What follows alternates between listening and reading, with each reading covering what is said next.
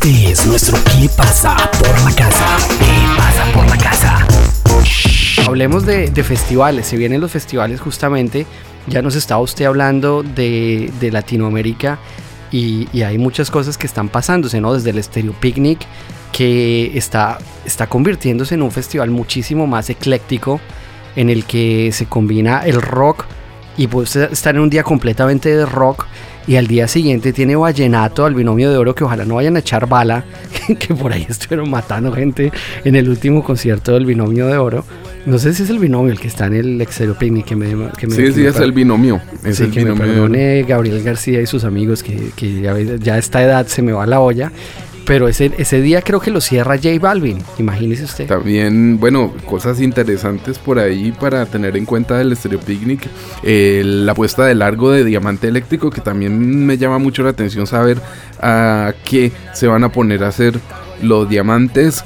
eh, y Javier Amena, que hace tiempo que no va a Colombia. Bueno, también la puesta de largo del madrileño, ¿no? Porque se tan gana, de hecho por esto de la Omicron, le tocó como aplazar las primeras fechas como el entrenamiento, los entrenamientos libres del madrileño iban a empezar en Bilbao, lo tuvo que cambiar un poco todo y parece que va a empezar directamente ya con, con los festivales y este va a ser uno de ellos ahí en el Stereo Picnic de Bogotá sobre mediados finales del mes de marzo. Otro festival interesante que mm, probablemente me pille y, no sé si voy a poder asistir o no, pero es el Lollapalooza de Buenos Aires donde nuestro queridísimo Emma Orbileri, Babasónicos y entre otros van a estar ahí dándose vueltas y mm, por otro lado el Vive Latino que este año no tiene mucha presencia colombiana pero nuestros queridos Olaville van a estar por ahí dando la vuelta. no tiene mucha presencia. Usted puede haber dicho,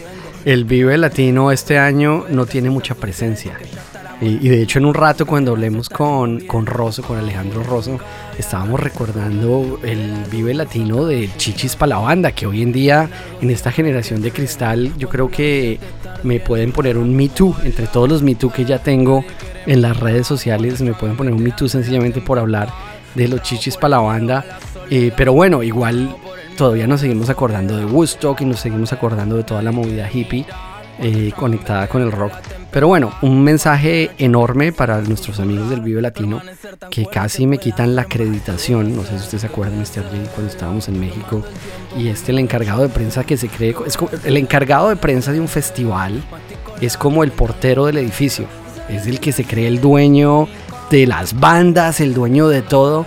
Entonces cuando llega el periodista le dice, no, no, esa cámara no.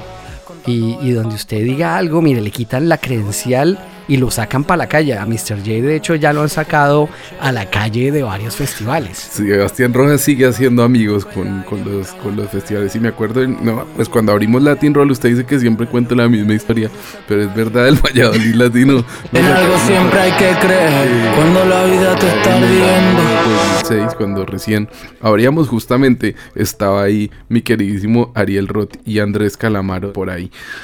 El Vive Latino no hemos dado las fechas, ¿no? O en algún momento las dimos. Sábado 19 de marzo, domingo 20 de marzo son las fechas de el Vive Latino que tiene por ahí, bueno, cosas interesantes en la vuelta de Siddhartha al Vive Latino, pero esta vez sí de verdad en, en versión poderosa. Por fin lo pusieron en un Sí. escenario, ¿no? Y, y también se van a se van a desquitar nuestros queridísimos vetustos y los lesbianos, se van a desquitar los dos, porque también tienen prime time después de, de, de no haber podido tocar em, en esas últimas ediciones ahí medio canceladas. Pero es que en un cartel como el del Vive Latino es muy fácil tener prime time estos días. Si usted se pone a ver los artistas que hay, yo eh, prefiero irme para el norte, en Monterrey, el primero y el 2 de abril, donde Calamaro va a estar, Zetangana también, los Strokes, los Cadillacs, bueno, tus amigos de los Hombres G, tus vecinos de los Hombres G van a estar ahí al lado de The Libertines, un poquito de nostalgia. Y hasta Papa Roach está ahí, así que no te vas a salvar del pogo hardcoreero tampoco. Pero dentro de la letra pequeña tienes a Francisca Valenzuela, tienes a Dorian, tienes a Carlos Sadness, tienes a... mm, eh, estoy viendo así rápidamente lo que me puede permitir mi lectura rápida, mi curso de lectura rápida. Tienes a Siddhartha que también va a estar ahí, pero en letra pequeñita. Y, y tiene esa vetusta, también va a estar en el Pal Norte, en Monterrey. Así que muy seguramente si me he de ir a México estaré por los lados de Monterrey eh, para ver el Pal Norte este año que también va a estar bastante bueno. Otra banda que creo que va a estar girando en los festivales, eh, se me olvidó Fobia. De hecho, hablando de Fobia en un rato, vamos a tener el Pare Roll porque Leonardo de Lozane tiene canción nueva, pero No me haga spoiler, me hace el favor Mr. Rex, pero bueno. no nos extendamos todavía en ese a- tema. antes de, de, de- pasar a- al, al siguiente tema, quería mm, hablar de otro festival. eh, este sí, más amañado. eh, el Benidorm Fest que acaba de, de- de pasar acá en, en España, donde se suponía que eh, presentaban el, candidato oficial a Eurovisión.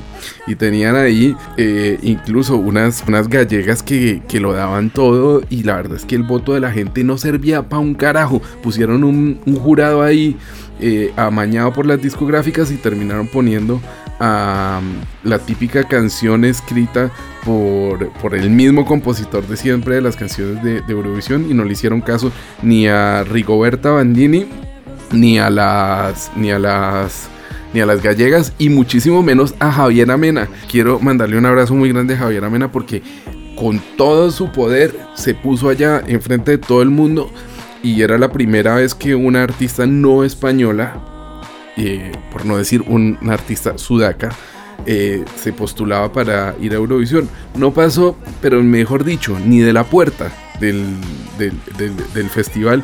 Y la verdad es que me dio un poco de rabia eh, esa discriminación, ¿no? O sea, yo me siento español y de verdad que tengo muy buenos amigos aquí, tengo un hijo español, tengo familia española, pero ese tipo de cosas no se pueden permitir. Y desde aquí, abrazo a Javier Amena. Yo español, la español, la paella, el aceite y el pantomaque, que no es español, sino que es catalán. Y la tortilla de patatas, pero es que a usted no le gusta el huevo. A mí no me gusta el huevo. Oye, también quiero reivindicarme y pedir disculpas en, en el mismo podcast a todos los encargados de prensa porque al final necesitamos que nos acrediten en varios festivales en esta temporada, desde el Stereo Picnic hasta el Vive Latino. Me quiero disculpar porque el Vive Latino tiene cosas buenas. Lo que pasa es que cuando usted trae a Limp Bizkit pierde un poquito de credibilidad. Pero tiene a los Cadillacs, tiene los Love of Lesbian, tiene Maldita Vecindad. Incluso creo que está hasta la Lupita, que debe tener un contrato a largo plazo eh, a varias fechas en el, en, el, en el Vive Latino. Pero lo que le quería decir de, de, pues, todas estas bandas mexicanas, ya que estamos hablando de Javier Amena, es que hay música nueva con Javier Amena y hay música nueva con Marilina Bertoldi. Y esto es una canción que está recién estrenadita, nos la mandó Renata. Y, desde que la pusimos nos tiene completamente enloquecidos porque es una portada un poco eh, diversa. Es una, una, una portada en la que aparecen un poquito al estilo de Mecano, mujer contra mujer. Y, y tiene un toque, un toque bastante lésbico, ¿no? Muy, muy... eh, no sé cómo explicarlo sin sentir, sin, hacer, sin ofender a nadie.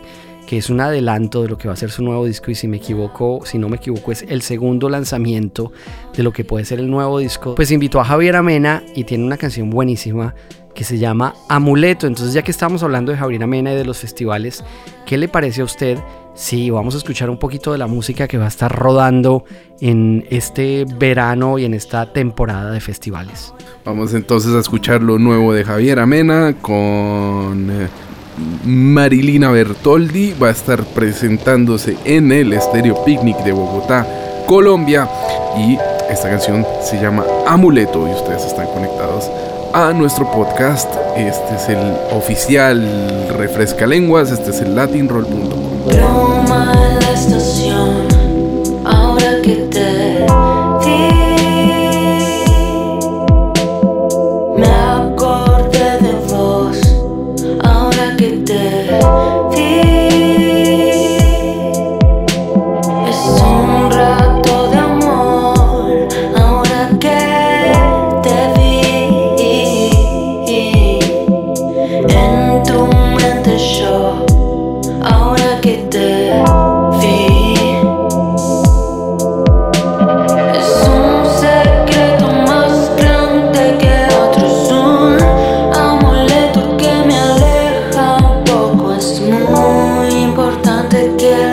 los porqués.